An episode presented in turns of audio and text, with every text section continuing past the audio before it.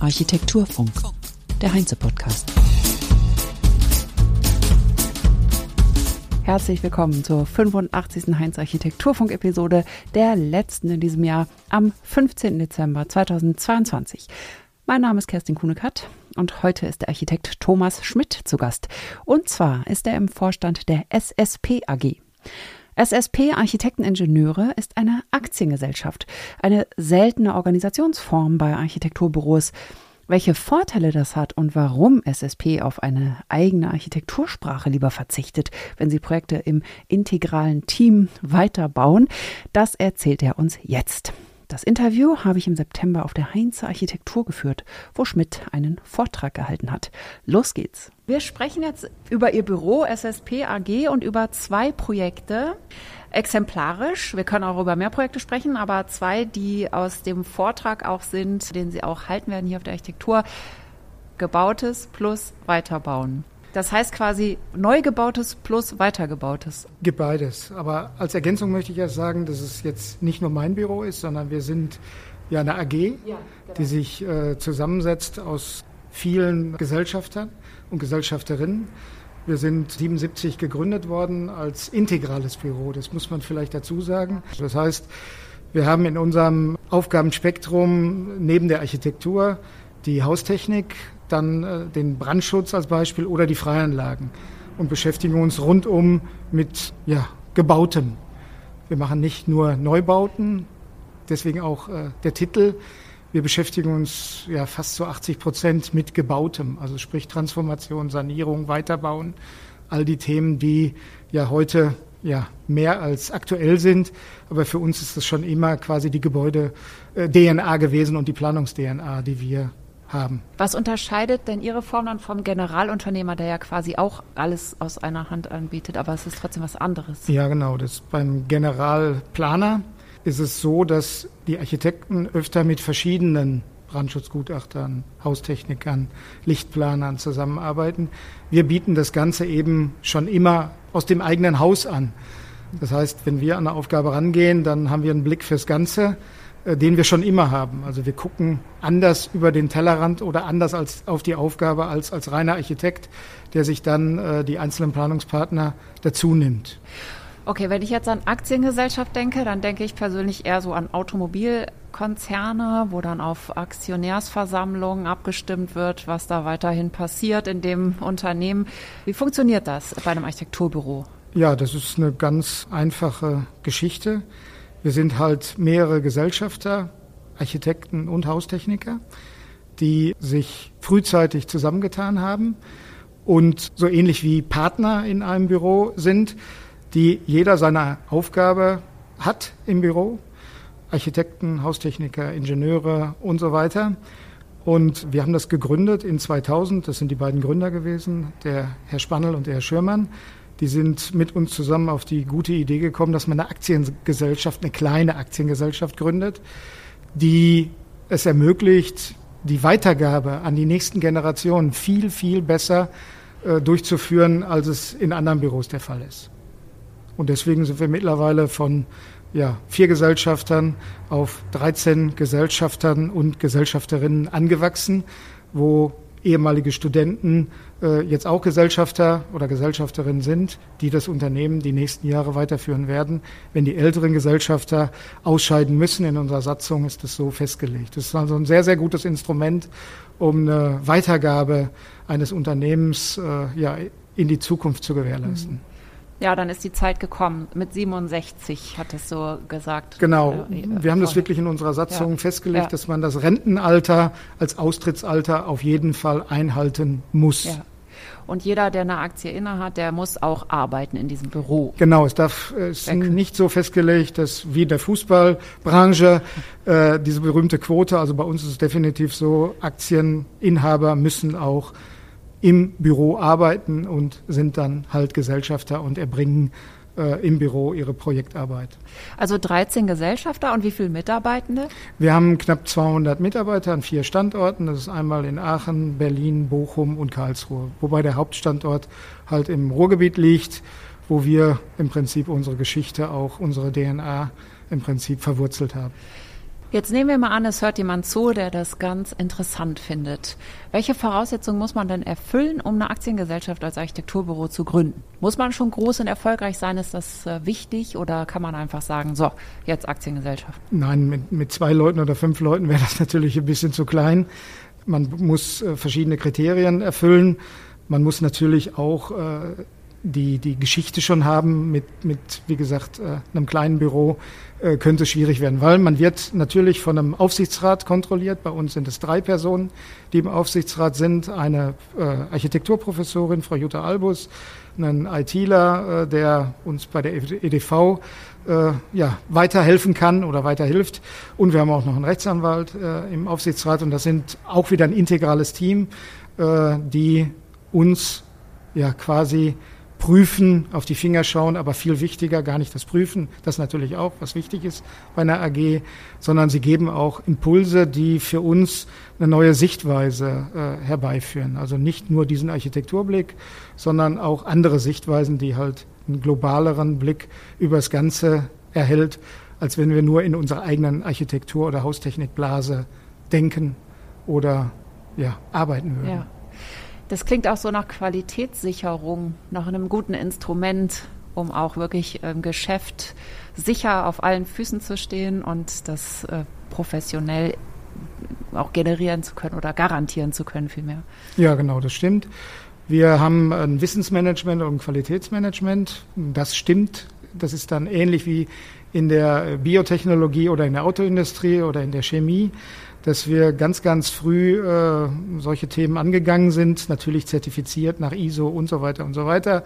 Äh, alle VDI-Richtlinien sind bei uns äh, natürlich äh, impliziert, aber das wichtigste Instrument, was wir haben, ist ein Wissensmanagement, was äh, halt internetbasiert in allen Standorten für alle Mitarbeiter an, jeden, an jeder Baustelle abgerufen werden kann und immer die aktuellsten, neuesten Informationen äh, ja, zur Verfügung stellt und immer ständig auf dem Neuesten gehalten wird.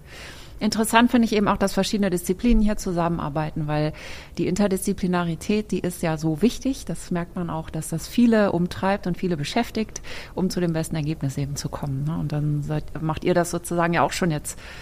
Nee, schon immer. Seit der Gründung ist das äh, praktiziert. Am Anfang natürlich durch die beiden äh, Spannel und Schirmann in einem kleineren Maße, dann aber die, die 20 Jahre, die, die dann auch in dem Unternehmen waren, natürlich äh, genauso. Das, damit ist das Unternehmen gegründet, gewachsen und die haben die wichtigen Personalentscheidungen getroffen. Aber es wächst ja kontinuierlich, evolutionär weiter und wir versuchen genau dieses Thema in dieser Gruppe der äh, Gesellschafter und Gesellschafterinnen weiterzutragen, auch mit jungen Mitarbeitern, die dieses Prinzip, es ist halt ein anderes Prinzip als ein Büro, was jetzt einen Architekten, der die Richtung vorgibt, äh, als vorstehenden Gestalter vor sich hat.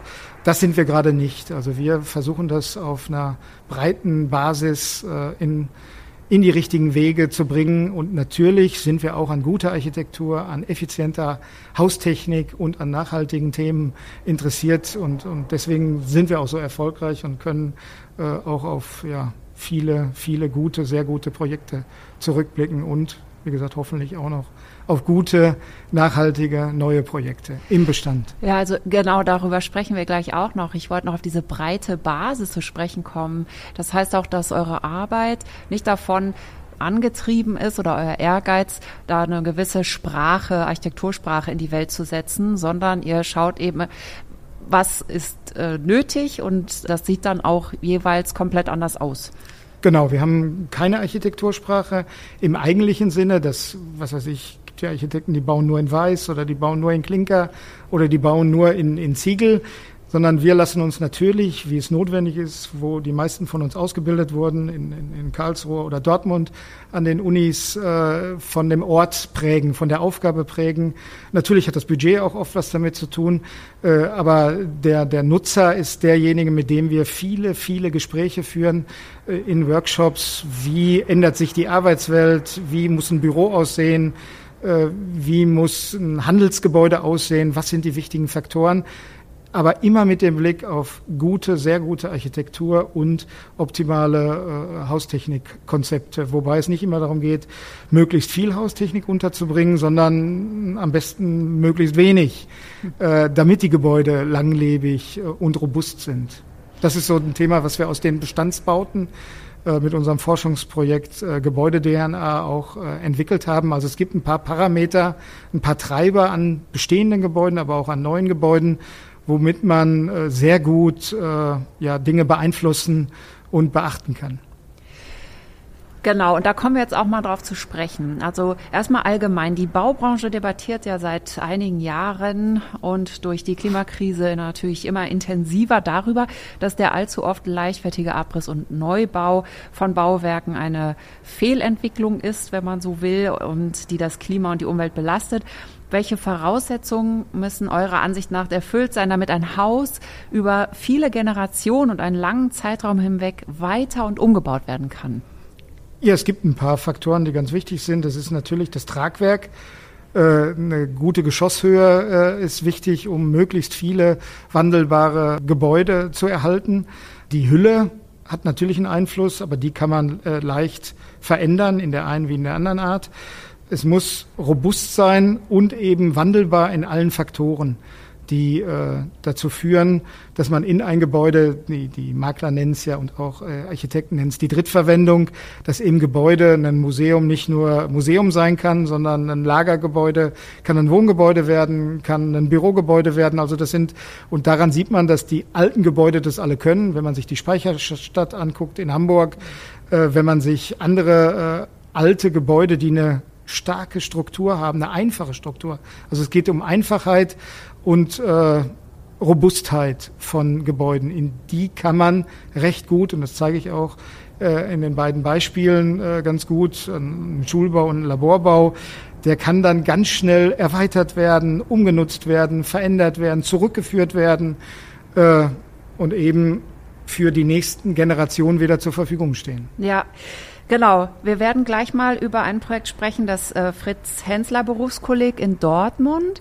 Ich würde so gerne, weil es dann um Suffizienz auch geht, so ein schönes Zitat, das hier bei Wikipedia, da habe ich mal nochmal nachgeschaut, der Wolfgang Sachs, der Forscher, der hat den Begriff der Suffizienz 1993 eingeführt und als Entschleunigung, Entflechtung, Entkommerzialisierung und Entrümpelung definiert. Und äh, Zitat Sachs, einer naturverträglichen Gesellschaft kann man in der Tat nur auf zwei Beinen näher kommen. Durch eine intelligente Rationalisierung der Mittel wie durch eine kluge Beschränkung der Ziele. Mit anderen Worten, die Effizienzrevolution bleibt richtungsblind, wenn sie nicht von einer Suffizienzrevolution begleitet wird. Also ich habe es gerade schon gesagt, für euch spielt Suffizienz beim Bauen eine wichtige Rolle. Und wie zeigt sich das zum Beispiel eben an diesem Projekt Fritz Hensler Berufskolleg, für das ihr auch den Schulbaupreis bekommen habt 2018? Und ja, das ist in genau. Dortmund. Ja, genau. Es ist in Dortmund eine große Berufsschule, hat 6000 Quadratmeter Altbaufläche und das Gebäude sollte abgerissen werden. Wie, warum? Weil die Stadt Dortmund zu viele Schäden gesehen hat, die Sanierung wäre zu teuer, die Flächen wären zu groß. Und stimmt das? Ich meine, es ist ja auch wirklich eine legitime Frage. Ist Abriss am Ende nicht doch sogar energiegünstiger regelrecht sogar? Ja, es gibt Projekte, die äh, sind uns auch untergekommen. Auch wir bauen neu manchmal. Und das ist der Punkt. Wir analysieren es ganz, ganz sachlich nicht emotional, sondern wirklich sachlich. Natürlich finden wir Gebäude, die alt sind, die unter Denkmalschutz stehen, aber in Deutschland ist ja das Thema Denkmalschutz. Ich kann es trotzdem abreißen, auch wenn es unter Denkmalschutz steht. Und bei dieser Schule war es so. Wir konnten durch eine Reduzierung der Flächen, knapp 1800 Quadratmeter, eine sehr, sehr gute äh, Nutzflächen, BGF, Thematik herstellen. Wie habt ihr die Flächen dann reduziert? Also wir reden jetzt noch vom Altbau. Ja, Der genau. sollte abgerissen werden. Ja, genau. Und wir haben an den Altbau im Prinzip ganz simpel aus, einem, aus einer Einbundanlage eine Zweibundanlage gemacht, haben damit äh, komplett die neuen Flure gespart auf Deutsch, also Suffizienz im Sinne von, wir schaffen weniger Verkehrsfläche und erhöhen die Nutzfläche. Ihr habt also die Wege von der alten Schule nutzen können und neue Räume angedockt. Genau. War super, ja. Da kam dann halt raus, dass das Budget um knapp drei Millionen äh, verringert wird. Dann war es für die Stadt Dortmund wieder recht interessant. Dann das Thema, dass man nicht eine Abrisskosten hat. Also das muss ich ja auch immer mitrechnen. Schadstoff müssen entsorgt werden, die ganzen anderen Themen. Ich muss dann noch eine Interimsfläche bauen an bestimmten Stellen, je nachdem, wie lange der Abriss dauert, weil ich an die gleiche Stelle das Haus nicht setzen kann. Also es gibt ganz, ganz viele Faktoren, die man untersuchen kann die jetzt nicht bis zur zweiten Kommastelle untersucht werden müssen, sondern bei uns gilt das Motto lieber grob richtig als genau falsch. Mhm. Das war nämlich der Punkt. Äh, genau falsch wäre der Abriss gewesen. Und wir konnten das mit allen äh, beteiligten Lehrern, äh, dem Immobilienmanagement, der Stadt als Grundstücksbesitzer herauskristallisieren, herausarbeiten, dass die Erweiterung nach unseren Plänen das machen wir immer in Varianten, die beste Lösung ist, um suffizient mit dem Gebäude umzugehen. Ich meine, man muss ja schon sagen, das ist ein sehr schönes, altes Gebäude auch. Vielleicht wäre die Lage eine andere gewesen, wenn es nicht schön gewesen wäre. Ne? Das ist ja schon ein wesentlicher Aspekt dabei, dass das natürlich erhaltenswerte Bausubstanz ist, die man auch baukulturell erhalten mag, dann auch als Architekt dann. Ne? Aber über Schönheit kann man ja ganz, ganz viel in der Architektur streiten, weil das ist das zweite Projekt, was wir ja äh, heute zeigen, ist das Projekt von Ferdinand Kramer in äh, Frankfurt. Äh, da ist genau andersrum. Da gibt es ganz, ganz viele Architekturfachleute und Historiker, die das Gebäude erhaltenswert finden und schön. Aber die Allgemeinbevölkerung findet es vielleicht nicht ganz so schön, weil es sehr, sehr rational, sehr, sehr sachlich und sehr äh, industriell wirkt und nicht äh, so viele äh, Themen äh, anspricht, die sonst jemanden ansprechen, wenn man über Schönheit in der Architektur, in der historischen Architektur spricht. Ja, jetzt sind wir, äh, sind wir sozusagen zu einem anderen Projekt gesprungen. Ne? Also das ist jetzt dann das BIK, ne? F, Forschungszentrum genau. für Biodiversität und Klima. Ja, und Na. Klima. Und Klima, Punkt. Ja, genau. Super. Das ist das Wichtige genau. bei dem Projekt. Ja, von Ferdinand Kramer 1958 entworfen. Ich habe auch auf eurer Website gesehen, dass ihr sogar ein Bürgergespräch hattet. Das muss also etwas komplizierter gewesen sein, vielleicht, wenn die Leute das so ablehnen. War das dann so, dass es Nein, das war gar nicht so, sondern das Bürgergespräch, was wir jetzt hatten, war im Nachhinein, dass die so. Leute so begeistert von der von der Nutzung sind, von den Themen, die dort entstanden sind, dann der Nutzer selber, der nämlich das Biodiversitätszentrum an der Senckenberg-Gesellschaft in Frankfurt leitet, in diesem Büro- und Laborgebäude auf eine Art äh, sich äh, ja, seiner Tätigkeit hingibt, in den Büroflächen, in den Seminarflächen als Schulungsgebäude und als wissenschaftliches Gebäude, aber auch in den Laborflächen die Themen weiter äh, für das Thema Klima und äh, Biodiversität weiter untersucht in allen Weltregionen. Also es war vorher ein Gebäude für Pharmazie und Lebensmittelchemie. Genau. So, und das musste jetzt eben umgebaut werden in dieses Forschungszentrum. Genau. Und welche Maßnahmen musstet ihr dafür ergreifen? Habt ihr es entkernt, Fassade abgenommen ja. und was habt ja. ihr, was habt ihr gemacht? Oder was das ist das überhaupt für ein Gebäude? Ja, also es ist ein Gebäude aus den 50er Jahren, sehr, sehr strukturell, ganz klares Raster. Der Ferdinand Kramer, und das ist das Schöne, es gibt ein Bauweltheft aus den 50er äh, Jahren, wo genau beschrieben wird, was für eine Haltung er hat und welche Haltung er mit seinem Team hat. Ein ganz, ganz junges Team, die die halbe Frankfurter Uni gebaut hat jeder junge Architekt mit ihm zusammen hat ein Gebäude gemacht. Die waren irgendwie 20 äh, äh, junge Architekten und er als Leader. Das ist die klassische Frankfurter Schule. Das ist die klassische mhm. Frankfurter Schule. Ferdinand Kramer ist von Horkheimer äh, zurück an die Uni geholt worden und durfte dann viele Gebäude dort bauen. Und eins oder das einzige, was bisher saniert wurde, ist das, was wir sanieren durften. Mhm. Äh, die äh, Lore Kramer, äh, seine Frau, die lebt noch, die ist mittlerweile 96 die durften wir bei der Eröffnung äh, durch das Gebäude führen. Der Matthias äh, Solbach hat das Gebäude äh, geplant und, und durchgeführt hier in Frankfurt.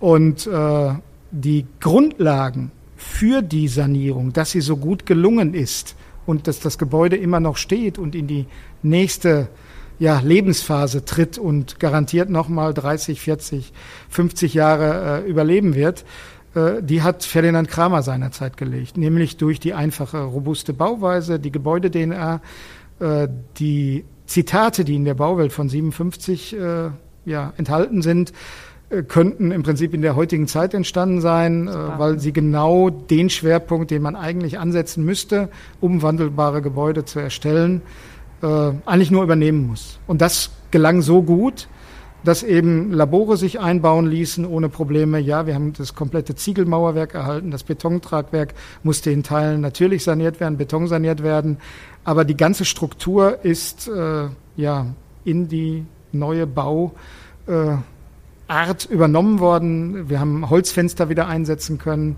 Äh, es stand unter Denkmalschutz. Wir haben alle Abstimmungen mit dem Denkmalschutz problemlos hinbekommen. Äh, auch die Haustechnik ließ sich problemlos integrieren. Plus, dass das Gebäude in seiner Umgebung wunderbar steht, die Freianlagen, die Bäume, wir konnten alles stehen lassen, Bäume äh, sind integriert worden, weil wir eine Erweiterung, die notwendig war, die eigentlich der Nutzer in den schönen Garten stellen wollte, die haben wir hinter das Gebäude in die Erde gegraben, die sogenannte Mesokosmenhalle. Die sieht man gar nicht. Äh, da aber auch die Idee war jetzt sehr schwierig durchzusetzen, weil die Stadt das nicht wollte und, und, und und einige Beteiligten auch nicht, weil sie halt lieber diese Mesokosmenhalle zeigen wollte. Äh, aber wir mit unserem Team konnten ja die Überzeugungsarbeit leisten, dass es dann doch äh, wichtiger ist, wichtiger ist den Grünraum in Frankfurt zu erhalten. Also da ist jeder Baum gerettet und das war zum Beispiel jetzt bei dem wilden Sonntag in äh, Frankfurt genau das Thema. Da ging es nämlich um Grün in der Stadt in Frankfurt. Und da konnte der Matthias und ich, äh, wir konnten das bei dieser Veranstaltung den Leuten erklären. Das wusste gar keiner äh, vorher, dass das Gebäude ganz anders gebaut werden sollte, sondern dass das Planerteam, was dahinter stand, halt dafür gesorgt hat, dass eben der Garten erhalten bleibt und kein Baum gefällt wird und das noch nicht mal mehr Geld dadurch gekostet hat, sondern eher weniger. Super. Und die nochmal nachgefragt, es war so, dass die Öffentlichkeit erst dagegen, dagegen war, gegen dieses. Nein, Projekt. insgesamt in Frankfurt ist es so, dass die Gebäude von Ferdinand Kramer Ach so, nicht so. der Öffentlichkeit, aber das ist jetzt meine Interpretation, aber wenn man so raushört, es gibt noch äh, 12, 13, 14 andere Gebäude von Ferdinand Kramer, die bisher nicht saniert sind. Es gibt eins, das Philosophikum, das ist zu einem Wohngebäude von Stefan Forster umgebaut worden, anders saniert worden äh, steht fast, äh, ja, steht 100 Meter entfernt von dem Big F-Gebäude, von dem Löwe-Institut. Äh, es wären aber noch viel, viel mehr Gebäude von Ferdinand Kramer, die man erhalten könnte, wenn man sich auf äh, das einlässt, was er ja schon entwickelt hat. Und das ist ja. unser Prinzip, dass wir uns bei bestehenden Gebäuden auf das Gebäude einlassen und auf den Architekten, der es vorentworfen hat. Und wir nicht sagen, wir müssen jetzt unsere Marke, unsere Handschrift irgendwie auch noch aufsetzen. Wenn das mal der Fall ist, dann machen wir das, dann ist das auch gut. Aber das ist jetzt nicht unser vordergründigstes Ziel, eine Marke oder eine Handschrift an dem Haus jetzt zu hinterlassen, was schon gut in der Stadt steht, was eine gute Struktur hat, das Gute sollte man übernehmen, genauso wie bei Materialien. Und das, was neu hinzukommt, soll bestmöglich sein. Das sind eigentlich die Themen, die uns umtreiben. Also im kramerschen Sinn weiterbauen, wie Sie es selber auf der Website, genau. glaube ich, formulieren. Ja, das ist eigentlich genau. ist auch ein sehr schöner Gedanke. Das ehrt ja auch das geistige Schaffen des Architekten. Ich habe gesehen, Sie haben einen Menüpunkt auf Ihrer Website Grey to Green. Was steckt denn dahinter? Das ist im Prinzip die Kernessenz aller Dinge, die wir tun. Und da hängt es zum Beispiel damit zusammen, dass das Graue, die graue Energie, die in Altbauten steckt oder die in Grundstücken steckt, dass man die äh, möglichst gut nutzt und dann das Blau, was in den äh, Piktogrammen oder in den Logos, in dem Kreis vorkommt, das beschäftigt sich mit dem Wasser, dass wir möglichst viel Wasser auf dem Gelände lassen, dass wir nicht einleiten, dass wir, das Grüne ist dann das Thema, dass man natürlich mit der mit der freien Lage optimal umgeht, dort zum Beispiel lieber das Wasser versickern lässt in Mulden, äh, dass man mit Gründächern kaskadenartig äh, das Wassermanagement unterstützt, bis hin zur Fassadenbegrünung, wenn sie richtig platziert ist, an den richtigen Stellen untergebracht werden kann, Dinge erfüllt, die uns weiterbringen. Und das ist ein, Thema, wo wir schon länger dran sind und wo wir im Prinzip alle Themen, die wir im Büro bearbeiten, das geht bis hin zur Photovoltaik, das geht hin bis zur Windenergie, die entscheidend sind, dass man an den richtigen Stellen die richtigen Komponenten dieser Themen unterbringt in einem Gebäude. Nicht alles zu 100 Prozent, aber in der Summe aller Dinge erreicht es dann nachher ein viel, viel besseres Ergebnis, als wenn man sich jetzt nur eine acht Kilometer Hecke in Düsseldorf auf ein Gebäude stellt oder äh, andere Themen in den Vordergrund stellt, sondern es geht um die Summe der Dinge, die ein Gebäude und die Umwelt äh, verbessern. Ja, dann wünsche ich Ihnen genau in diesem Sinne weiterhin ganz viel Erfolg und äh, vielen Dank, dass Sie mir Ihre Zeit geschenkt haben und mir Ihr Interview gegeben haben. Ja, auch vielen Dank. Und das war's für heute und für dieses Jahr. Danke euch fürs Zuhören. Habt eine schöne Vorweihnachtszeit und Nachweihnachtszeit. Kommt gut ins neue Jahr 2023. Da geht es mit dem Architekturfunk natürlich weiter. Ich würde mich wahnsinnig freuen, wenn ihr eine Bewertung da lasst. Das ist bei Spotify möglich oder Apple Podcasts oder bei jedem Verzeichnis, über das ihr Podcasts hört. Und das bringt dem Architekturfunk etwas. Dann wird er mehr wahrgenommen und wir bekommen noch mehr Zuhörer und Zuhörerinnen. Das würde mich sehr freuen. Wir hören uns in jedem Fall nächstes Jahr. Macht es gut und tschüss. Architekturfunk.